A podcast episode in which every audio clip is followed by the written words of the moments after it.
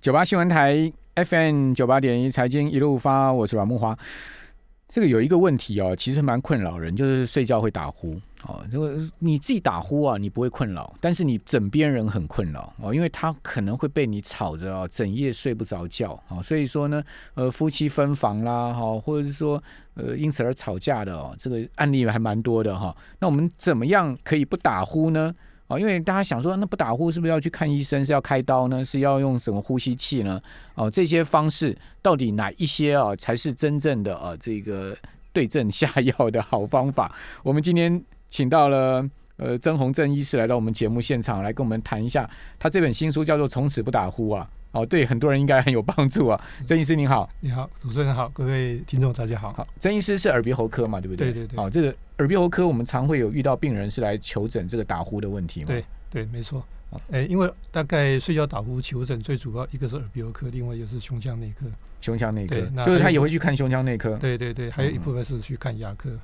嗯、因为目前的打呼的治疗主要是这三个科的医师在处理。哦，还牙科哦。对，牙科有做一个止鼾牙套。哦，对，晚上睡觉戴一个牙套睡觉。对，可是那个戴牙套很不舒服。对，基本上大概接受度大概都不到一半了。嗯嗯。对，那还有胸腔科是用一个阳压呼吸器，就是晚上睡觉一台机器在你的床床边，一个管子过来打打空气。对。啊，那它的接受度大概也是不到一半，为就是戴起来就是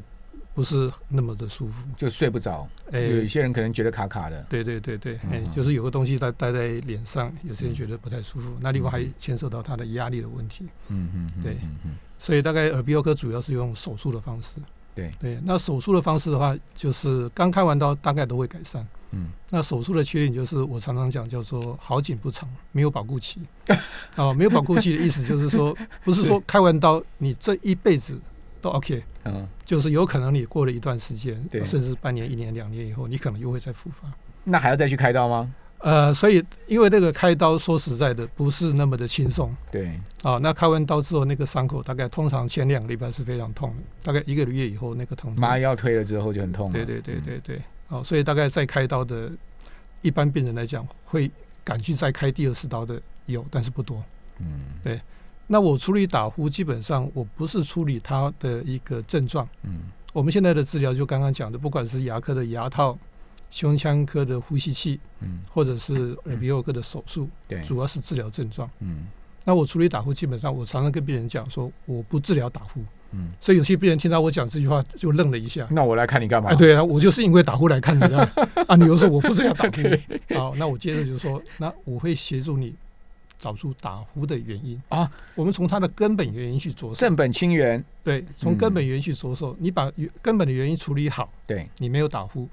那当然就不用治疗，嗯，对，这个是我的一个一个处理的方法。 OK，太棒了哈，就是说，嗯、呃，因为我们常讲这个西医就是对症下药哈，这个给的药是症状药，然后呢动的手术也是针对你的症状来动手术，当然往往一时有效果啊，这个症状会缓解或改善，但是呢长期它可能又复发了，嗯对，好、哦，那曾医师呃，我们曾医师他。不不就这个症状来处理，它是从源头来处理，那这个就厉害了。对，所以这个基本哎上我们是从基础医学的生理结果的观点哦来看它发生的原因。Okay, 那我们这样子，我们就从最源头来谈，对人为什么会打呼？对、哦，这个先让大家知道，其实大家知道说打呼其实是一个通病哦，不不单单是只有男生哦。当然我我我的经验是，男生打呼的比例跟那个响度啊是比女生高的啦。 这但是女生也有很会打呼的哦。对对对,對，哦，啊这个。呃，男女为什么有这个打呼之别呢？哈、哦，是嗯不是有生理构造上的问题？好、嗯哦，这个打呼的原因到底是什么？好，我我简单大概介绍一下人为什么会打呼。对，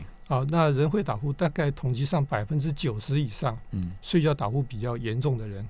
其实睡觉的时候嘴巴会张开来。哦，啊，那嘴巴因为呼吸不够，所以啊大概大家去搜寻一下所有打呼的一个图片，嗯、对，几乎都是嘴巴张开来的，嘴巴张张的，对，嗯、啊，那嘴巴张开的时候，舌头会往后掉，对，舌头往后掉，喉咙呼吸的空间会变窄，哦，那呼吸空间变窄的时候，人会很自然的快速用力呼吸，嗯嗯嗯，当你快速用力呼吸的时候，喉咙里面的软组织会震动很快，嗯，嗯发出的声音就是打呼。哦，是这样子啊，对，这是最主要原因是因为喉咙和这个舌头往后掉的关系。对对对，嗯、哦，所以我等等于讲，我们反过来讲，打呼有三个关键的因素。嘴巴张第一个就是空气的快速流动，嗯，基本上如果没有空气快速流动，基本上是不会出声音的。就像我们吹哨子，你一定是很用力的吹，嗯对很快的吹，嗯嗯哨子才会发出很大的声音。嗯那为什么空气会快速流动？嗯就是因为口咽部狭窄嗯。所以现在我刚刚讲的，不管牙科的紫杉牙套、胸腔科的羊牙呼吸器，或者是耳鼻喉科的手术，嗯都是去解决口咽部的狭窄。嗯，那我是进一步的去探讨口咽部为什么会狭窄对啊，啊？口咽部为什么会狭窄？嗯那口咽部会狭窄，真正的一个关键在哪里嗯？在舌头的位置。就是你刚刚讲嘛，舌舌头头会的往位后置掉嘛，对嗯我们正常人来讲，舌头是应该整个贴到上颚，对，从前到后嗯整个贴到上颚嗯。所以你如果睡觉的时候，你的舌头能够整个贴到上颚，基本上你的口咽部就不会狭窄，嗯，口咽部不会狭窄，你就不会用力呼可是吸。郑医师，舌头要贴到上颚，嘴巴一定要闭起来啊。对，没错，我我嘴巴对不闭起来，听众朋友，你可以试一下，你现在对嘴巴开开，你看你舌头能贴到上颚吗？对很难啊哇，但这这要很用力啊哇。主持人这个观念非常的棒。对，所以我们人只要把嘴巴一张开来，舌头绝对是在口腔的底部。对，所以这是打鼾的第三个关键，嗯，就是嘴巴嘴巴张开，啊要闭起来。所以听众朋友不要嘴巴开开啊。对对对，嘴巴一定要闭起来。 嘴巴闭起来的话，对你的舌头才有机会在上面。嗯，那回到刚刚主持人问的，为什么男人打呼比女人多？对，那欧洲有篇研究报告，嗯他去测量男人跟女人舌头的肌肉力量，嗯那得出两个结论。那第一个结论呢，年纪越大的人，舌头肌量肌肉的力量越差。这对这个我们老化嘛，对，跟我们嗯平常的观念是一样嘛，嗯所以老年人打呼比年年轻轻人人多。多，嗯那第二个就非常有意思，嗯同样一个年龄层，嗯，女人的舌头肌肉力量比男人强。真的吗？哦，这个 这个就是说非常重要的一点，就解释为什么男人睡觉打呼比女人多。是是因为这个我对女女性朋友不太好意思，是长舌妇吗？ 啊，这是我们有时候开玩笑是 的啊，开玩笑了，对，千万不要骂我。那那在女性来讲，女性大概到停经以后，嗯大部分在六十岁以上的女性，对她睡觉打呼的比例就会快速的增加。对，所以从这边我们也在想说，可能女性荷尔蒙，嗯嗯，哎，对这个也有点帮助，哦，这好有学问哦。对女性荷尔蒙也有点帮助嗯哼啊。所以这个大概就是一一般打呼的原因。嗯所以我的处理打呼的方法，基本上很重要的就是想办法让你的舌头晚上睡觉的时候嗯能够整个贴到上颚。好，所以这个不用开刀，不用呼吸器，也不用戴牙套，对不对？嗯因为这个基本上这个叫做功能，功能性的问题对，啊。就像比如说，哎，你可不可以去跑个二十公里？靠什么？那你就要靠你平常锻炼对，啊。没错，你就要是锻炼你的腿的肌力。好，这个秘密哈，我们等一下放到下一段来告诉大家。我们不要一次把这个我们的法宝告诉大家，我们先来从这个整个人体的构造来谈哦。嗯等一下再请曾医师来告诉我们说，怎么样训练我们的舌头的力量，对不对？对哦，这个怎么样让我们的功能可以恢复到年轻嘛？对哦，我们现在这个年纪大了，也许你不能跑二十公里，但是你总是可以跑个五公里，对不对？对，那你不要说我连五公里都跑不动啊！如果你连五公里都跑不动的话，嗯那你可能将来连一公里你都走不动了。嗯哼，好，所以我们人还是要锻炼哈，就是说我嗯们呃某种情况下要让我们的这个身体机能维持一定的情况，好，对这各器官都一样。好，那呃回到刚这个曾医师您刚刚所谈的，呃这个各各各种这个呃去治疗打呼的问题哈，嗯哼。您觉得这些方法到最后都会有它的局限性吗？还是说呃我们还是可以去试一试呢？就像呃刚刚讲的胸腔科用的羊压呼吸器来讲对啊，那如果说你能够适应，你能够接受，也是那啊很好可以对，也是可以，它也是治疗，那个是目前治疗比较严重的打鼾，就叫睡眠呼吸中止对，啊，睡眠呼吸中止就是整个口咽部完全堵塞，空气没办法进出。呼吸就终止啊，因为在睡觉发生，所以我们把它叫做睡眠呼吸中止。对，所以目前羊压呼吸器是全世界治疗睡眠呼吸中止的第一个选择，而且那个机器我知道不便宜，对，大概都五六万以上。对啊，那对而然后且再会有一定的声音，对，然后再加上你你这个配件的一些更换嗯，嗯啊，它有一定的寿命。那止鼾牙套跟羊压呼吸器，它的一个，因为它是治疗症状，嗯所以简单讲叫做有用有效，嗯，没用没效嗯。换句话就是你要用一辈子，牙套就要戴一辈子了，对哈呼呼吸器也是要用一辈子嗯。你如果出去外面，今天忘了带，对不起，你那天晚上就没有效嗯啊。它已经一定要有用才有效果， ，OK，对，所以它也是一个目前医学上一个正式的一个治疗方式嗯。嗯所以目前医学正式的治疗就是这三个科呃嗯耳鼻那喉个科牙套是要去那个牙科医师牙科医师那边反复去做的嘛？哎，没有，他它就是定做，哦它它会是根据定做对对对，它会根据你的牙齿的形对啊，状我去因定为做嗯我。对我有那个颞颌关节松动的问题啊，我曾对嗯经有去做过牙套，其实对呃戴起来睡觉其实就是嗯觉得不舒服。对哦，因为牙套大概像止鼾牙套，你得戴上去，你一个晚上你是咬一个晚上，对对，所以没错早上起来这个肌肉，脸部的肌肉会比较不舒服。没错，我戴过，我这个我对很清楚，这个很难戴一辈子对哈、呃，因为你睡眠还是会被干扰到。对那另外您刚刚讲说这个耳鼻喉科是您专业嘛哈、对开刀它是嗯怎么开刀？开什么地方呢？呃，目前的开刀来讲，一个最传统、最经典的一个手术，嗯就是把从两边的扁桃腺开始，嗯，把两边扁桃腺割掉，割一直掉往上哦到软腭，然后到中间的整个悬浮垂整个拿掉。所以开完刀之后，嘴巴一张开来，对你就看到一个半月形。嗯，嘴巴张开就看一个半月形。所以他看完刚开完刀的时候，所以他的口咽部的空间就变得很大。 OK 很大的时候，你空气流嗯通就比较顺畅。是那为什么说这些人可能过了一段时间之后，时间不等，快的话可能半年一年，有些人可能五六年不一定。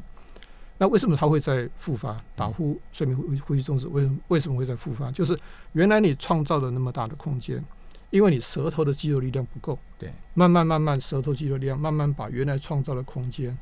又把它盖住，哦，所以变成口咽部的空间又再度变狭窄。嗯嗯嗯嗯，所以以这个就是为什么你又会再复发嗯。所以很多人常常问一句话：啊，是不是我割掉的肉再长出来嗯？那是不是我再开一次刀？也不对不是起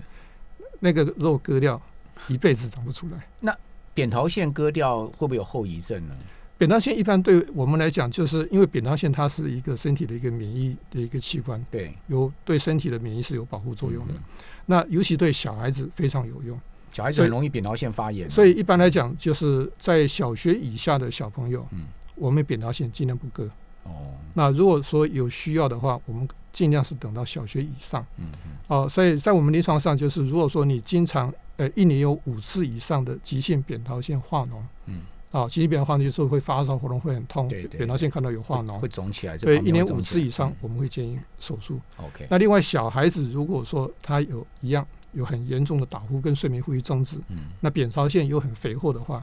哎，那种我们会建议手术，哎，那种的手术效果就很好。哦，哦，那种手术就不会说像我刚刚讲的，可能过了半年、一年、两年后又再复发。对，那跟打呼没有关系的嘛，对不对？诶，因为它如果说扁桃腺很肥厚的话对，它一样它会影响到口咽部的空间。哦，也会变狭窄。对对对对对，嗯口咽部空间，那这个真的就是所谓的器官性的狭窄。哦，OK，哎那就是器官生理狭窄生理的问题了啦。对哈，对对，那就是真的是哦或者结说结构的问题。常常年的扁常年习惯性的扁桃腺腺发炎，对不对诶，就成是要年人看啊就是要看扁桃腺的大小。 ？OK，好，对扁桃有没有腺的大肥厚小，的问题。对对对，嗯，因为它如果大小太大的话嗯，它就变成真的一个结构性的问题。那应该是要做内视镜还是超音波去扫它，哦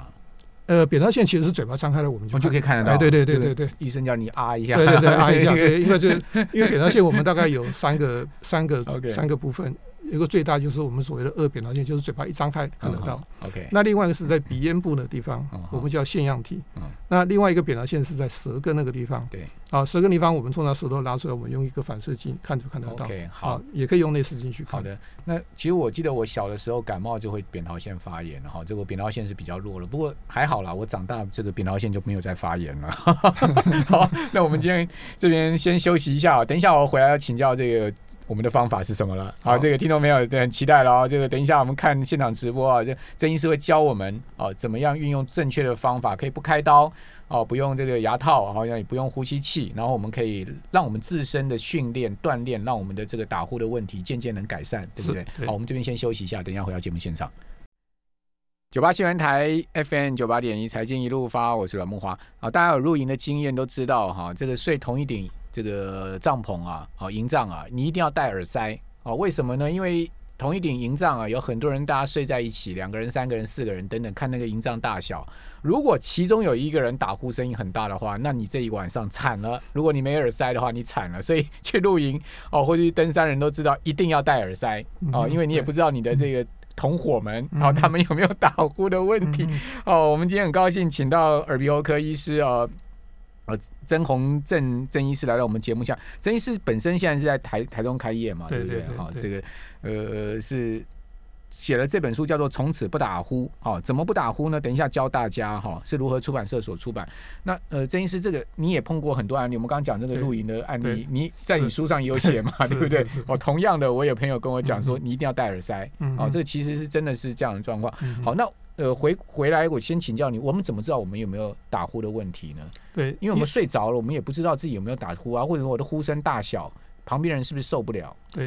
通常睡觉打呼的这个问题哈、自己是不知道嗯，哦，因为你睡着了，所以通常都是你的枕边人或者跟你同一个房间的人，去抱怨，而且是一再抱怨之后，对他才不得不承认。对，刚开始讲的时候，他绝对不会承认，嗯他说我根本没有听到，我怎么会打呼？我通常不会承认，嗯所以通常都是枕边人一再抱怨，嗯，甚至下最后通牒：分你房，再不改善，你给我滚出房间。嗯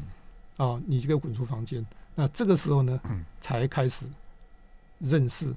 正视这个问题，嗯嗯才开始会寻求这个医疗的协助嗯。所以非常有意思的就是，会寻求医疗协助的打呼的人，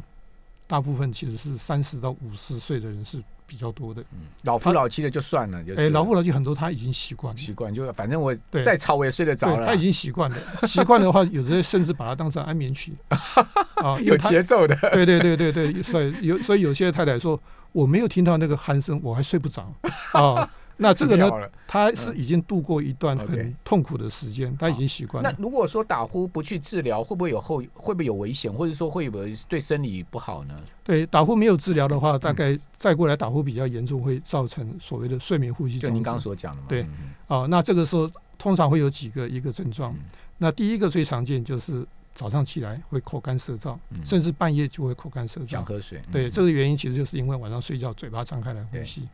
那第二个原因就是晚上比较容易起来尿尿，嗯，所以很多老男人觉睡得说眠，睡眠会中断嘛？对，很多老男人觉得说晚上起来尿尿是因为射护腺肥大的问题，嗯但是其实睡眠品质不好造成的夜尿，其实比射护腺肥大还要严重。 ，OK，所以甚哦了至解有一些三十岁的年轻男性，嗯